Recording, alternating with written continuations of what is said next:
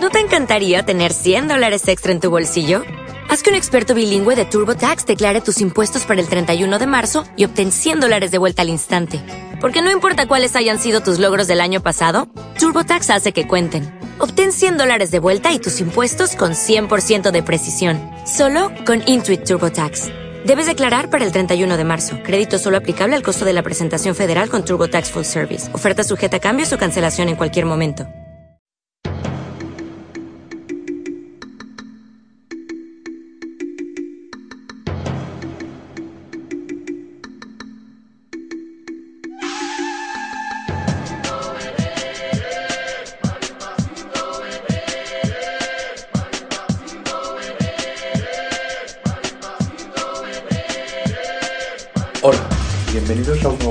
De Uno o Dos Toques. Eh, jueves y la definición de los grupos E y F como menú del día. Eh, la verdad, bueno, me sorprendió un poco que fuera primero, una tontería quizás, ¿no? Pero que fuera primero el grupo eh, E el que se definiera a las 4 de la tarde. tuvimos la última jornada, la tercera jornada, en la que los cuatro equipos del grupo tenían sus posibilidades, unos más remotas que otras. Y bueno, jugamos un poco en el podcast pasado con la posibilidad de que Italia con tres empates se pudiera meter en, el, en octavos. Al final no se produjo este hecho, mm, primero porque Italia no se metió en octavos y segundo porque no consiguió ese tercer empate, sino que, que perdió ante Eslovaquia. Pero si queréis, antes de meternos un poco con el tema de Italia, que va a traer miga, eh, vamos a repasar rápidamente lo que pasó en el partido entre Uruguay, eh, perdón, Uruguay, entre Paraguay y Nueva Zelanda, en el que empataron a cero. Eh, era un partido en el que, bueno, mmm, Nueva Zelanda tenía posibilidades de meterse en, en, octavos muy remotas. La verdad es que Nueva Zelanda me ha sorprendido muy gratamente porque, bueno, ya imagino que nos habréis escuchado, leído comentar de que eh, un equipo pues bueno bastante flojo y con muchos problemas para hacer goles pero se va de, de este mundial sin, sin, haber perdido ningún partido y habiendo, y habiendo mostrado una imagen eh, que a mí por lo menos me, me ha satisfecho ¿no? eh, es un equipo que sabe jugar bien combina combina en corto y, y no busca el, el, pelotazo fácil ¿no? como, como otros equipos más limitados eh, empieza a notar que tenga algún jugador jugando en, en Inglaterra, pues bueno, eso le da cierto empaque al equipo y, su sistema mm, algo en desuso, ¿no? El, ese extraño 3-4-3, en el que el Ojet por la izquierda pues hace las veces de lateral cuando interesa y de, y de jugador más ofensivo cuando hace falta y tres puntas con mucha movilidad y que intercambian posiciones. La verdad es que Nueva Zelanda, eh, bueno, dentro de, de, lo que esperábamos de ella, pues, pues se va con, a mí por lo menos me deja un buen sabor de boca.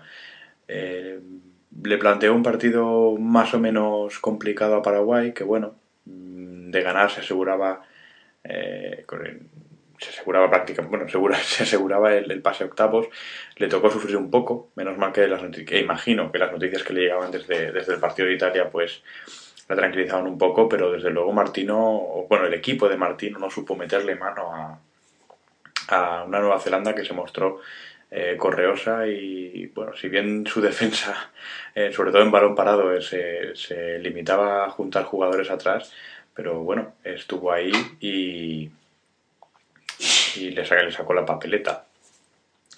Así que empate a cero, uno de los peores partidos de Paraguay, de los que de los últimos tiempos seguramente, pero que paradójicamente le valió para, para pasar octavos.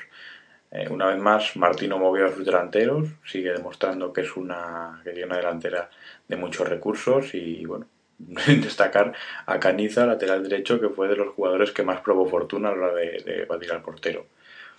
Eh, este empate, pues bueno, como os contaba al principio, le valió a Paraguay para clasificarse, mandó a, a Nueva Zelanda a casa y todo estos, de todos estos definiciones se vino por el partido que, bueno, que era el Caro Cruz para Italia, ¿no? Eh, era un partido con trampa, ¿no? Porque Italia, pues, eh, muchos apelábamos a eso, ¿no? A su, a su otro fútbol, ¿no? A, es en el que las, las, parece que los astros se, se alinean para, para que Italia eh, siga adelante en la competición, pero, pero hoy no fue así. Eh, ha perdido de manera dura contra, contra Eslovaquia por 3 a 2 eh, y ha sido todo el partido a remolque de, los eslovacos. ¿no? Italia empezó el grupo muy fuerte, a mí me gustó mucho el, inicio del partido y, cómo sacó fuerzas para, para empatarlo Paraguay, pero bueno, claro, si hablamos de la campeona del mundo y que mm, tuviera que remontarle a Paraguay y no, no supiera imponerse en el juego, salvo los primeros minutos que empezó muy bien, como os decía, eh, el segundo partido fue, yo creo que fue decisivo, no, no, no por el resultado, sino por, por las dudas que, que creó. Eh, un empate de Nueva Zelanda no entraba en la cabeza de nadie. Y claro, presentarse ya en este tercer partido con la necesidad de, bueno, os comentaba que el empate le valía, ¿no? Pero ya era haciendo una serie de cábalas. Eh, Italia necesitaba ganar y, quizás la tensión o los nervios a tenazar en un equipo que de por sí suele jugar muy bien con, con este tipo de, cosas, ¿no? con este tipo de, de factores eh, psicológicos. Pero no, eh, también esperábamos mucho de Eslovaquia, un equipo con mucho talento en el centro del campo sobre todo y llegada. Y parece que el partido que decidieron eh, romper fue este, justo el que, el que Italia peor le venía. Y la verdad es que Eslovaquia jugó un partido eh, bueno, ¿no? Supo aprovecharse de los errores de, Italia, sobre todo en el primer gol. Eh, una mala salida de la pelota por parte de Rossi fue interceptada y, a partir de ahí pues eh, se monta la jugada de que avanza a los eslovacos. El resto del partido, bueno, y a partir de ese gol pues fueron los nervios, las prisas, la cara de Lippi que no sabía cómo retocar su equipo para, para buscar alternativas, tuvo que recurrir a un Pirlo que bueno, sí, Mm, mejoró ciertamente el nivel del equipo, pero eh, pesa la edad sabemos que, que también venía arrastrando problemas físicos. Eh, no podía depender el fútbol de Italia o las posibilidades de Italia de, lo que pudiera hacer Pirlo. Eh, por ejemplo, otro jugador que también me gustó en el primer partido, Simone Pepe, tuvo una actuación bastante, bastante discreta, por no ser más, más duro con él. También hablan de, de, la portería, sabíamos que Italia no iba a contar ya con Buffon, Marchetti no acabó de, sacar esas manos milagrosas, ¿no? Eh, hay muchas veces que lo que separa un portero bueno de un portero superior es eh, la capacidad de, esa mano milagrosa. Ya no solo te piden parar lo parable, y, sino que también parar alguna imparable, y esto es lo que quizás le faltó, ¿no? Eh, alguna mano de esas imposibles o alguna parada de esas fantásticas que, bueno, que siempre sonríen a los italianos en muchas ocasiones, ¿no? Así que bueno, el grupo, el grupo F se decidió de esta manera. Eh, el, empate en un principio también sorpresivo de Paraguay le valió, gracias a la victoria de Eslovaquia, pasan estas dos a, octavos de final, Eslovaquia y, Paraguay. Mientras que en el grupo, en el grupo E, eh, con una Holanda ya clasificada, se iba a jugar eh, bueno, la, honrilla con, contra Camerún, que también estaba eliminada, ambos cosecharon idénticos resultados, ¿no? Eh, Holanda ha ganado sus dos partidos frente a Dinamarca y Japón, Camerún también los, los ha perdido, también contra Dinamarca y Japón, y en este cruce, pues bueno, era la honrilla y poco más, ¿no? Quizás la, la posición, pero bueno, también debía haber un resultado escandaloso en el otro partido para, para que Holanda no fuera primera de grupo. El partido, bueno, mm, fue de un ritmo bastante lento comparado con lo que, con lo que estaba desarrollándose en estas, en estas terceras jornadas de Mundial, ¿no? que seguimos diciendo que el fútbol sigue sin llegar, pero al menos la emoción de la última jornada pues, pues nos está resultando entretenida. Eh, Camerún sigue sin, sin, desarrollar un juego colectivo, ¿no? Eh, está tirando mucho de, de, bueno, sí, alguna mínima pared cerca del área, pero suele ser casi todo mucha conducción o, disparos muy lejanos y bueno, sí, pues aparte de ser previsible, pues, pues no le imprime suficiente velocidad para, para superar defensas europeas, por ejemplo, ¿no? que ha sido el caso de, de este grupo, que le ha tocado a los europeas no, no consigue, ¿no? Y tampoco, también el hecho de, que todo en algunos momentos del juego juegue demasiado eh, lejos del área tampoco ayuda mucho, siendo un tipo de delantero que, necesita estar, ser, ser el definidor y, a su vez el primer defensor, ¿no? Como, demostró en Barcelona, que es donde ha rayado mejor, a más alto nivel. Holanda, pues bueno, con la inercia del juego y, a mí me sigue transmitiendo la, la, idea de que ha utilizado esta liguilla como, como más partidos de preparación, porque realmente sin pisar el acelerador se ha clasificado para octavos con nueve puntos, eh, ganando bien sus partidos, pero como, como os digo, ¿no? sin, sin dejar un regusto de, de, selección grande, de selección candidata. Eh, por cerrar con este partido, que tampoco me parece muy reseñable, la verdad. La victoria de Holanda 2 a 1. Volvió Robben, que bueno, muy inteligente ahí el seleccionador, seleccionador holandés, dándole minutos en un partido en el que sabía que no, había mucha exigencia. Eh, tuvo mucha participación en la jugada del segundo gol, ya que todo nace de su clásica arrancada en diagonal de derecha a izquierda, un disparo al palo que, para el que aparece Juntelar para, para remachar hacia portería.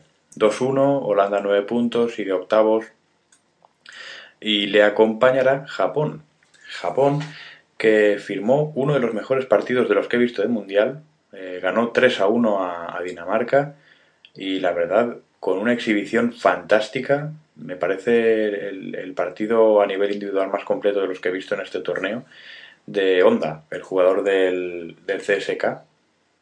Eh, no solo estuvo acertado en un disparo increíble de falta que, abrió el marcador, sino que jugando en una posición que no es natural para él, como la de delantero, eh, se movió, presionó, ayudó, aguantó, mm, trajo loca la defensa, habilitó a sus compañeros e incluso nos regaló una jugada maravillosa en el, tercer gol, cuando eh, bueno, destrozó la cintura de defensa llevándose la de tacón hacia dentro del área y cuando salió el portero cedió aquí para que cerrara el, la goleada. Eh, antes de ese primer gol de Honda y su asistencia hacia su compañero Endo, en otra buena, buena falta, había batido también a Sorensen y Jondal Thomason, que tuvo un partido un tanto negro en cuanto, en cuanto a ocasiones y a fallos. Eh, aprovechó, de hecho, un propio fallo suyo de un penalti para, para batir a, al portero nipón y lesionarse de paso. ¿no? Encima, además, sin cambios, le tocó entonar la heroica a Dinamarca.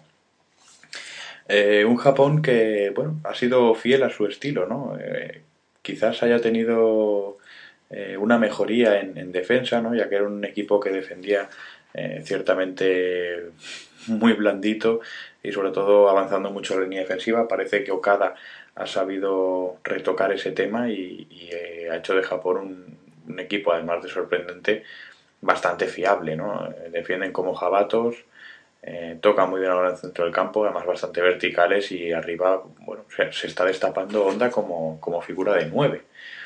Y bueno, esto es lo que, lo que nos depara la jornada de jueves, lo que nos ha regalado esta jornada de jueves. Eh, como os decía, resumo la clasificación de, de, Paraguay y Eslovaquia por parte del grupo F, eh, Holanda y Japón por parte del grupo E. Para mañana viernes nos queda la definición del grupo G y H, ya sabéis, donde Brasil ya está clasificada, Costa de Marfil y Portugal se van a jugar eh, quién va a acompañar a los brasileños y luego el grupo H, el grupo de España, donde España tiene un duro rival como Chile y Suiza eh, la oportunidad de, meterse en octavos después de, mucho tiempo sin, sin, lograrlo. Si logra batir a Honduras y España no, no, hace lo propio ante, ante Chile. Una jornada que la verdad entre los buenos partidos que nos quedan y, la emoción que hay se, se, antoja y se presenta más que emocionante. Eh, esto ha sido todo por el, por el podcast de este, este jueves. Eh, como siempre os voy a recordar las maneras que tenéis de contactar con nosotros. Eh, una de ellas es leernos o seguirnos a través de nuestra web www.12toques.tk. También podéis enviarnos correos electrónicos a la dirección habitual, que siempre os recuerdo, 12toques.gmail.com. Eh, seguirnos en Facebook, ya sabéis, www.facebook.com barra 12toques o en Twitter, donde también tenemos una cuenta y os invito a que nos sigáis si os gusta el fútbol eh, twitter.com barra 12 toques, tanto la dirección de Twitter como la de la del Facebook en minúsculas y sin espacios. Eh, esto ha sido todo, mañana más, mañana definiciones de grupo GIH y ya con, toda la fase de grupos sabremos cómo se han quedado los, los cruces de octavos. Quizás repasemos un poquito cómo, cómo se presenta esa, esa ronda. Hasta ahora.